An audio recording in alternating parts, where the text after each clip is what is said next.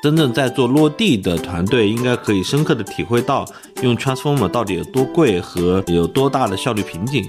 国内的 AI 其实就是被卡在了 Transformer 加高溢价的 GPU 上面。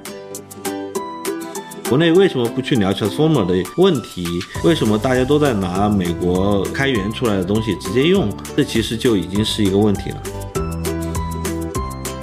创业公司你要保持自己的竞争力和优势的话，不要把核心数据给 OpenAI 这种公司。像 Jasper 就是一个很好的例子。如果你自身有很多很优质的数据的时候，把数据给到另外一家云厂商的 API，这其实是很危险的。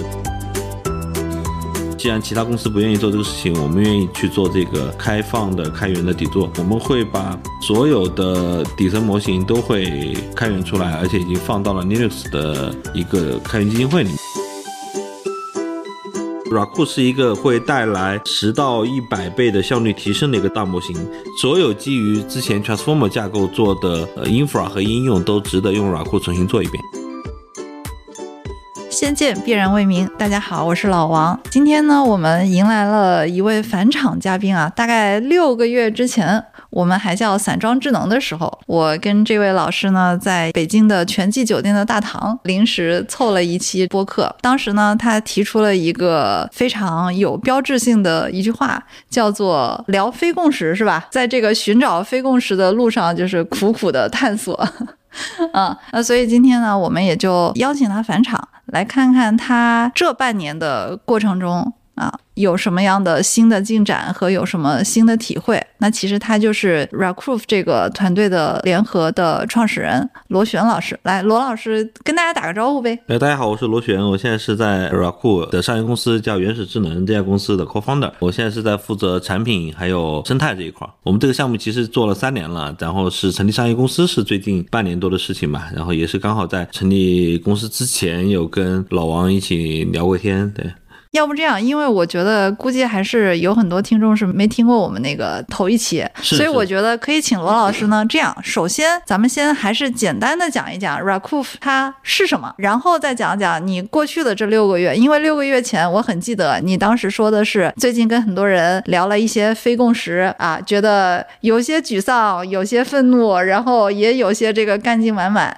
那六个月之后的今天，你们六个月之中首先发生了什么事情？然后你。现在对这一切的体会是什么样？好吧，呃，我先介绍一下软库吧。软库是一个新的大模型架构，它不同于 Transformer，它是一个更高维的一个架构。它的优势在哪里呢？就是它的计算效率非常的高，Transformer 的速度会越来越慢，它的内存或显存占用越来越多，而 Raku 的那个速度是很快，而且是恒定的，内存或显存就的占用也是恒定的，很低。呃，这是跟 Transform 比最大的一个差异。另外一方面，因为这个很底层的就计算效率的一个优势，我们无论是在云端还是在终端部署模型都非常有优势。云端部署模型整个的成本会非常的低，也不依赖于 GPU、CPU。我们在云端做推理和训练，其实都可以，CPU、GPU 都可以。另外一方面，在端侧跑模型也变成了可能。当时我们也最早在三四月份就提出来，端侧是未来。现在其实业界也在纷纷的在提这一点。我们其实跟高通、MTK、英特尔等端侧芯片厂商也在深度的合作。我们自己也做了很多端侧的模型的应用，包括音乐生成呐、小说续写等等。总之就是 Raku 是一个会带来十到一百倍的效率提升的一个大模型。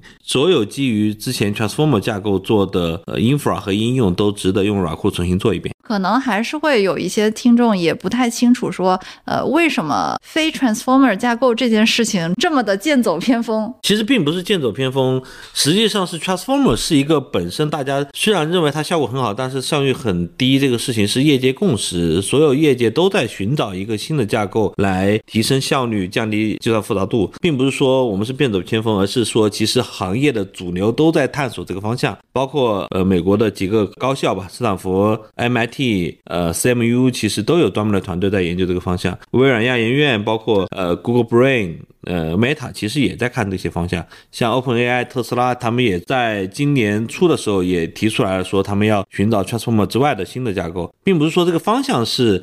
是一个非主流方向。其实这个方向大家都在探索，只不过说是 RACOO 是最早跑出来的，而且也是被大家认可的一个落地的一个模型的架构。哎，但是可能如果是大家按照比较常理或者常识去评判的话，就会觉得说啊，虽然都有在探索新的，可是呢，对于老的这个 Transformer 的这个架构上面，还是有非常多的。大中小巨头，甚至都不是巨头的头，是吧？是还在不停的往这个里面投入，所以这个会不会也是一个你们会常面对到的质疑？就是你会不会太反常识？其实 Transformer 可能是一个，如果真正在这个领域真正在做落地的团队，应该可以深刻的体会到用 Transformer 到底有多贵和有多大的效率瓶颈。其实这才是最关键的问题。虽然我们看到有很多的团队在海外的团队、国内团队都在用 Transformer。去做业务或做产品，真正能够赚到钱的有多少呢？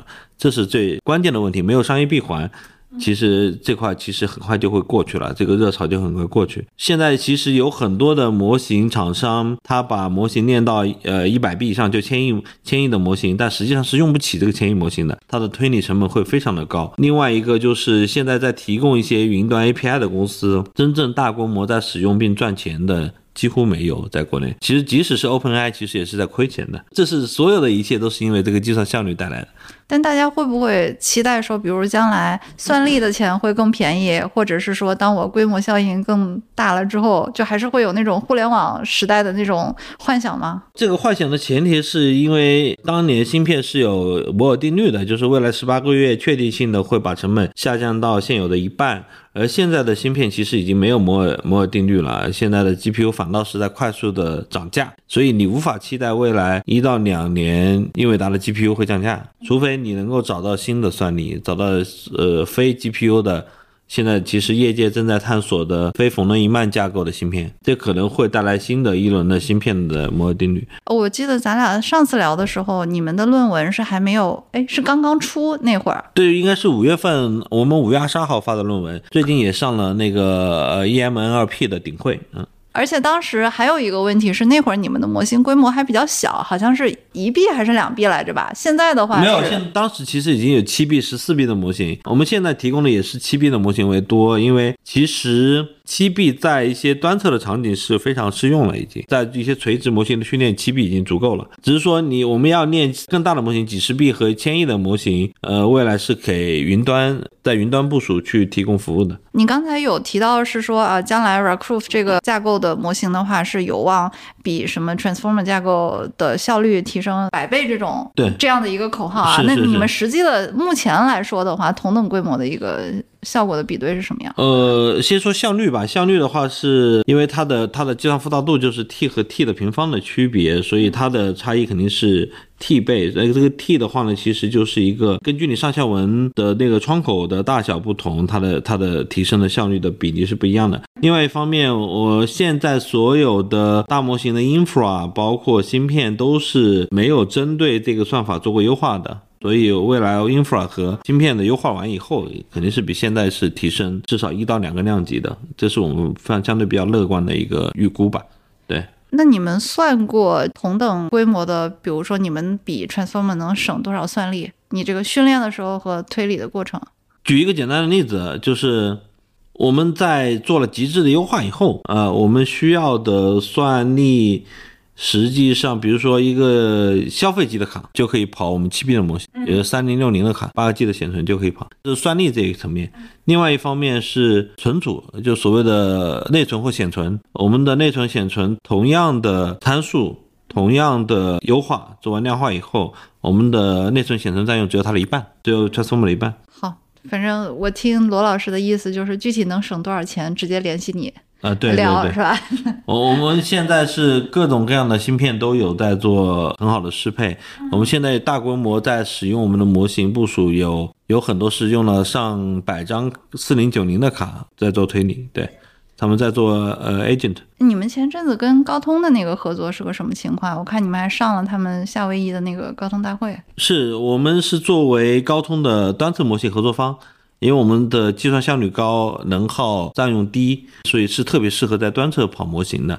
所以我们在第一是作为它的端侧模型合作方，第二呢，我们在现场提供了一个在端侧生成音乐的一个 A P P，去在做现场演示。他们也是非常的主动的，在积极的跟我们一起去做市场的推广。他们也希望我们作为一个相比 Transformer 更适合在端侧跑的一个模型，他们也希望能够有更大的声量，然后有更多的人、更多的厂商来用这样的模型。看到你们的 logo 和一众其他的 Transformer 架构的大厂的 logo 放在一起的时候，当时还真的是有一种小团队真的是在各种挤压之中走出了自己的一条小小的路的这个感觉，还是还是挺替你们开心的。那个时候，对我我们我们其实本质上是一个大家认为我们可能是一个小团队，实际上海外的已经非常认可我们了。呃，我们在海外其实积累了大量的开发者、代码贡献者，他们在帮我们做 infra、做做应用。海外有接近一万的开发者吧，很多大厂也是跟我们是有非常深度的合作，像刚刚提到的 Stability AI、高通、MTK、英特尔、呃英伟达、Hugging Face、AWS 等等，呃，这个我们都有非常深度的合作。其实像芯片厂商应该是很积极的在找咱们这样子的团队，积极在接触，对他们来说也是。他们需要提前对，而且我们这个方向已经被很多业界的前沿的科学院关注，而且正在跟进我们这个方向。就刚刚提到像三所所谓的美国的 AI 的高校，对吧？CMU、斯坦福、MIT 啊，包括微软。具体怎么怎么关注啊？你说这个方向是吧？他们这个方向都在都在出相关的论文，然后他们也在借鉴我们的一些呃思想，在做一些呃跟我们方向类似的论模型吧，包括。怎么说呢？就是这个方向不单不单是我们，就是说以前以前说嘛，就是说你一个中国的小公小团队，你做的方向是不是大家认可的？结果你会看到，其实全球顶尖的研究院和顶尖的大厂都在研究这个方向，就可以证明这个方向的靠谱程度。对。啊，对，因为那个 CMU 和普林斯顿推的那个叫 Mamba 的那个 Mamba 的那个作者，其实两个，一个是斯坦福的一个助理教授，还有一个是 Flash Attention 的那个作者。他们其实之前做的那个模型叫 S4，现在新的其实应该叫 S S6，但是他们现在改了个名字叫 Mamba。对他们那个 Mamba 的这个模型，其实就跟我们现在第六代的 Raku 的模型是类似的，都是是是基于数据的一个衰减的一个思想吧。但只不过说它现在还在一个呃论文的阶段，我们认为要真正的把它的训练。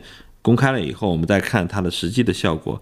因为之前也有类似的团队，它的论文里面的效果很好，但实际上真实练出来的话，呃，并没有他说的那么好。另外一方面，他们的论文里面有一点是有问题的点，就是他们把 r a k u 去做对比，是拿的 r a k u 的老的版本的，而不是拿 r a k u 最新的版本去做对比。所以你会看到我们跟它有差异。实际上，我们的 V6 的版本已经有模型练出来了。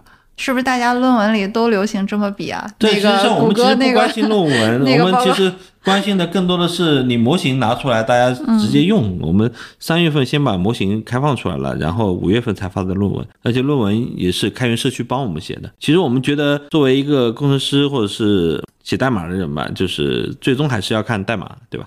我还想起一个事儿，你之前分享了一个说这个 Recruit 加入了这个 Linux 的开源基金会，这个具体是个什么什么事情？是这样的，在呃整个开源的领域呢，其实大家看到的这些做大模型、开源模型的公司，基本上都是商业公司拿出它的其中一个模型或几个模型出来开源。这种开源呢，我们认为是有一些可能有一些问题或者有一些风险的。呃，两方面，第一个是。呃，很多公司拿出来的模型不是它最好的模型。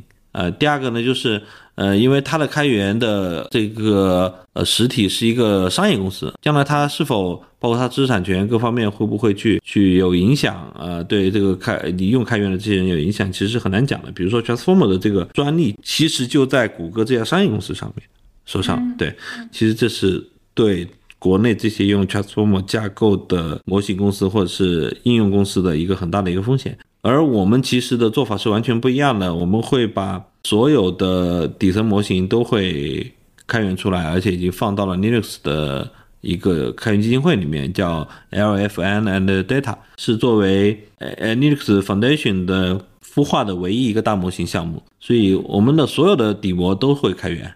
啊，都会放在 Linux 下面去开源，而且是全球开源，Apache 2.0的开源可商用协议，所有的底模的知识产权都是会放在这家非盈利性机构，呃，而不是放在一家商业机构。这样的话，能够最大的打消大家对开源这个事情最底层的风险，呃的疑虑。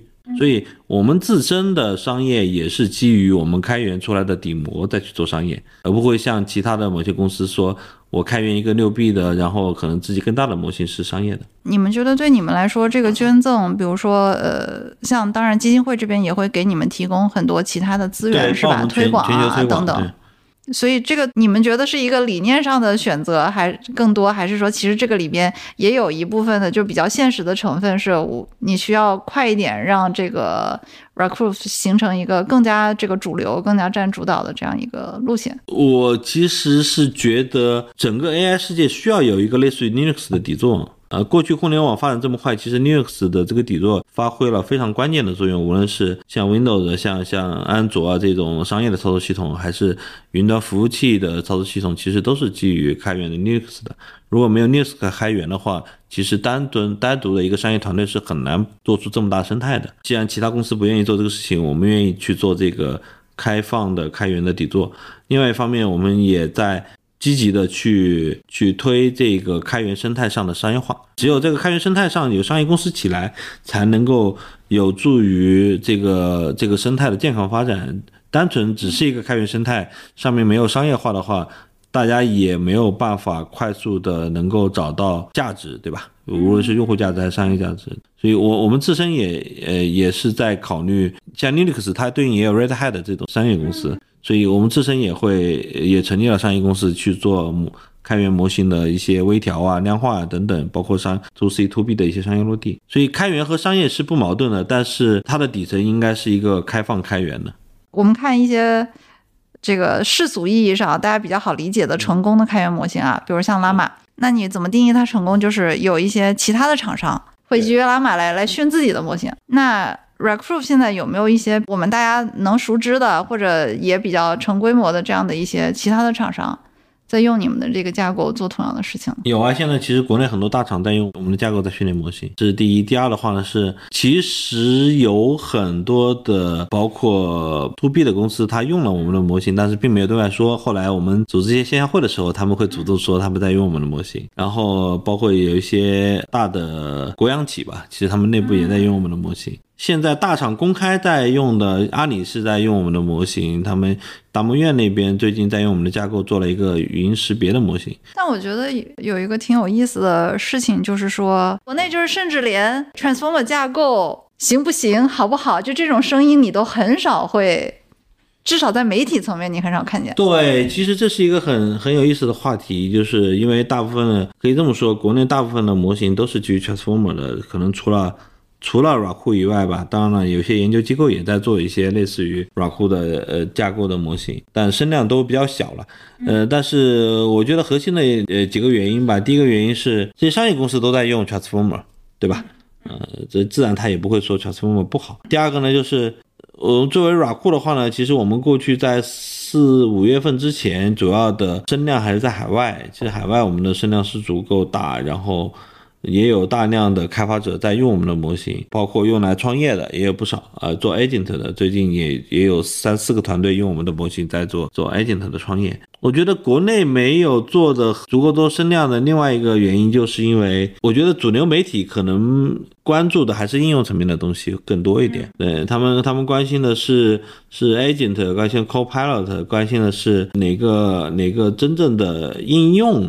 啊，是是怎么做的？嗯，没有那么关心吧，就是底层的一些呃技术和底层的优化。这但是但是也有很奇怪的一点，就是呃，美国的研究机构出来一个 Mamba 以后，国内的媒体反倒报道的很多的，因为 CMU 啊，对对 对，因为普林斯顿，对，所以这这也是一个很有意思的话题，对。嗯，那你们接下来的这个工作目前的计划是什么样？我们现在两方面吧，第一个是。呃，算法架构会继续往下演进。我们现在看到了 V 五的架构呢，有一些跟进者，比如说像 RetNet。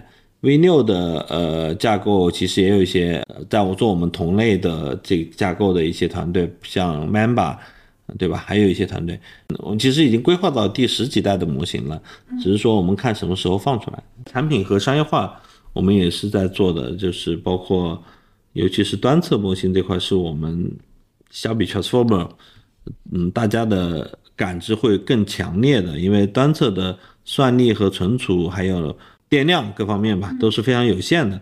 嗯，一个效率更高的模型，它才给个给用户的感知会更强。你自己怎么看这个端侧大模型离我们实际就真实用户的应用，它大概还会有多远？这种虽然这个问题很宽泛啊，但是我觉得是说我们已经看到过很多是所谓 transformer 架构的一些，对吧？厂商在聊这些事情，然后包括手机厂商也在聊这些事情。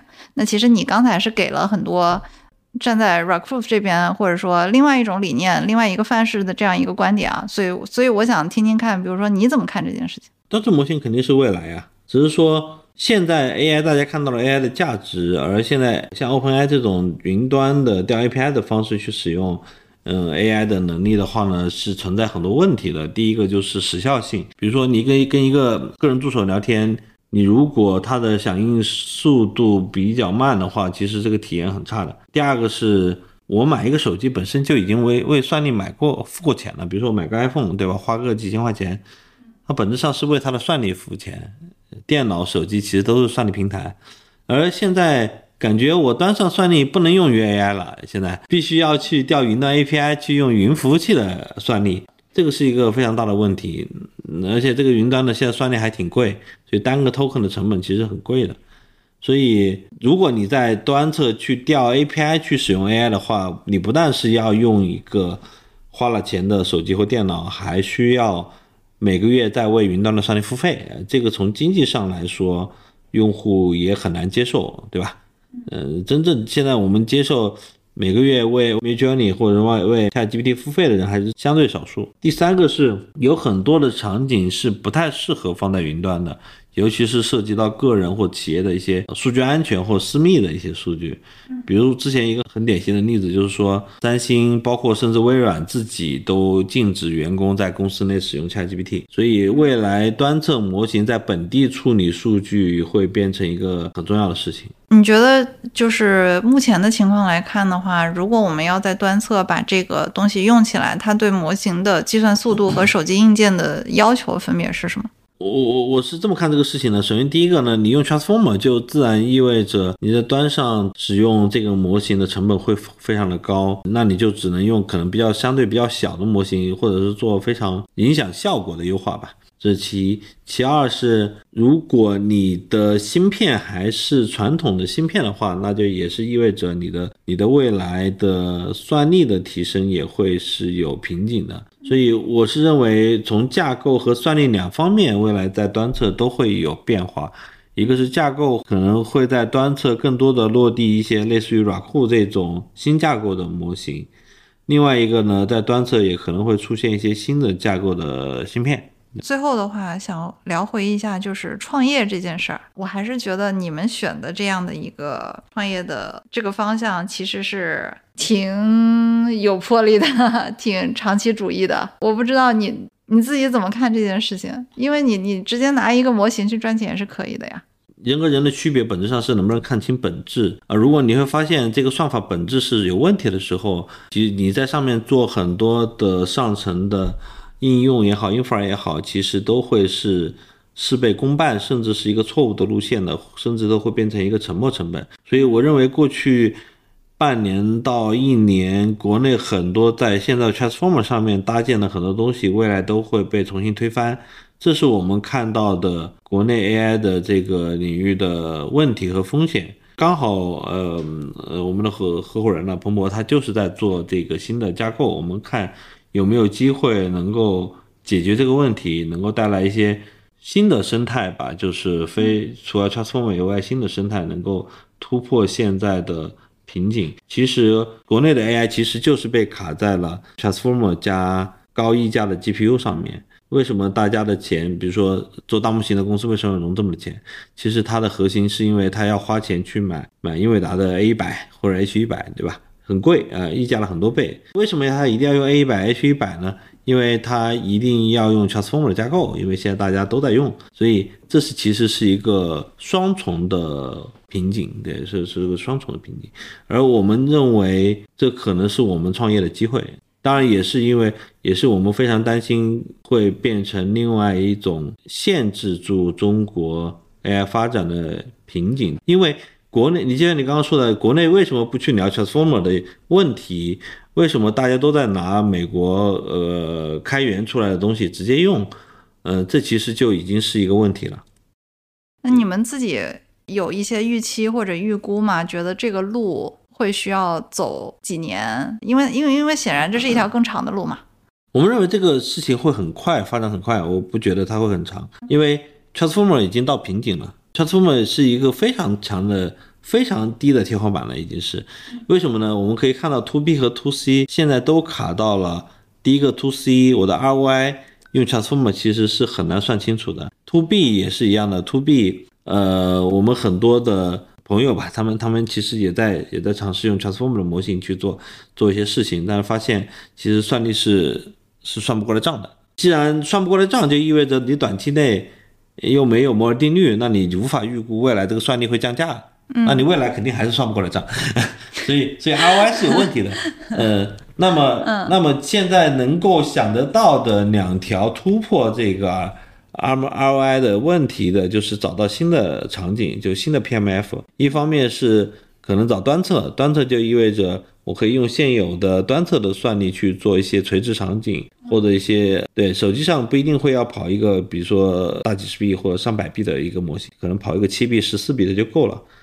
然后另外还有一个就是我我整个云端也会换成新的架构，这样的话 ROI 就像我们刚刚说的软库有可能做到十到一百倍提升的话，那实际上很多 ROI 就能算过来了，PMF 就成立了。所以我反倒觉得这个市场很快会出现，而不是要等很久。你反而觉得从这个架构上找 PMF 是对对是更容易的，对，现在这 Transformer 是很难找到 PMF 的。最后一个问题啊。就是六个月前，还是回归到你那句，最近跟大家聊了很多非共识，感觉挺累的。你现在还有这种感觉吗？我觉得现在，呃，很多很多，呃，创业者已经逐渐的在用我们的模型了。另外一方面，大厂也在用我们的模型。其实很多人可能明面上不说，其实已经在用我们的模型了。这就很说明问题了，就说明 Transformer 确实是瓶颈。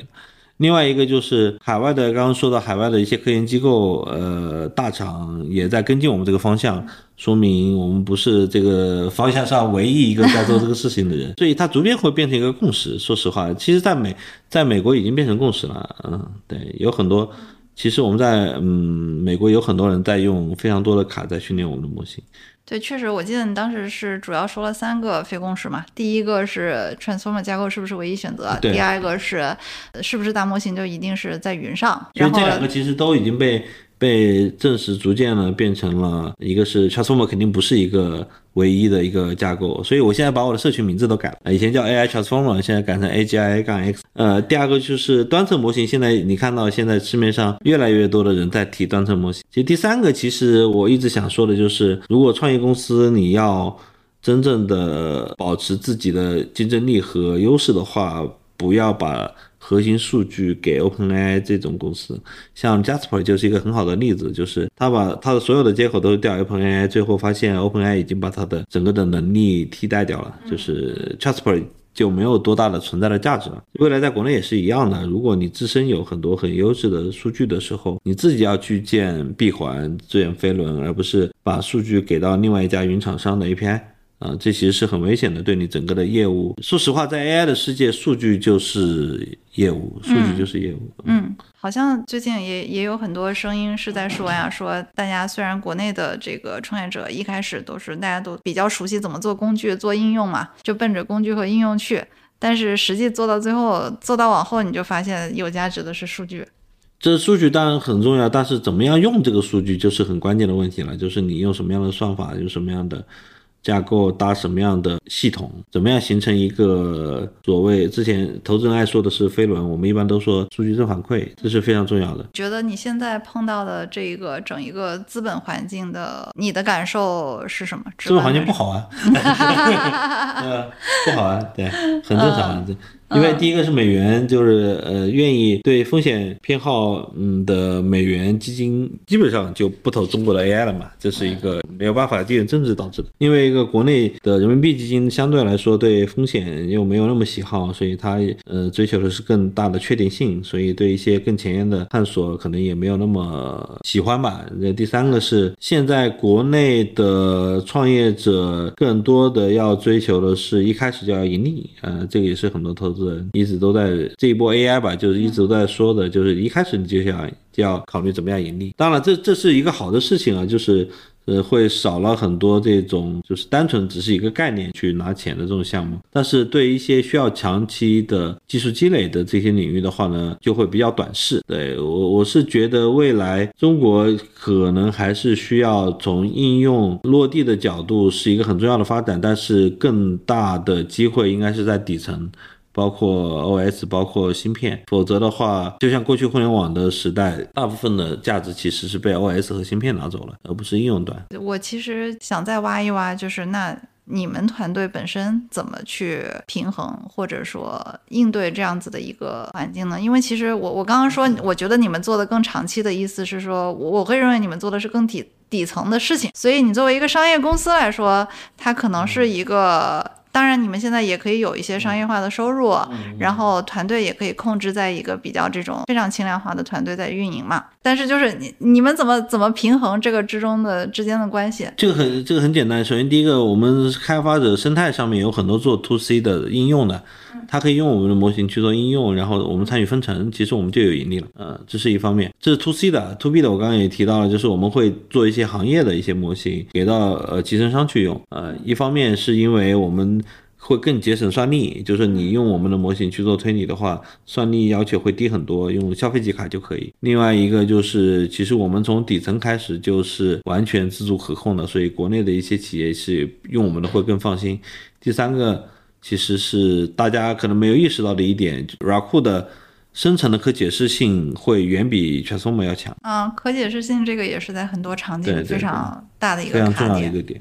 所以你们现在，你觉得你的下一个突破点，或者你现在要突破的问题是什么？我们要突破的问题，其实我们应该说，我们现在主要在做两件事儿吧。一个是新的模型架构，可能 V 七到 V 十，我们一直都会持续的去优化我们的架构。第二个是我们会练更大的模型，但是现在主要算力还在海外，我们在国内也在寻求一些算力的合作啊，包括捐助也好，或者是合作练模型也好，我们都是比较开放的。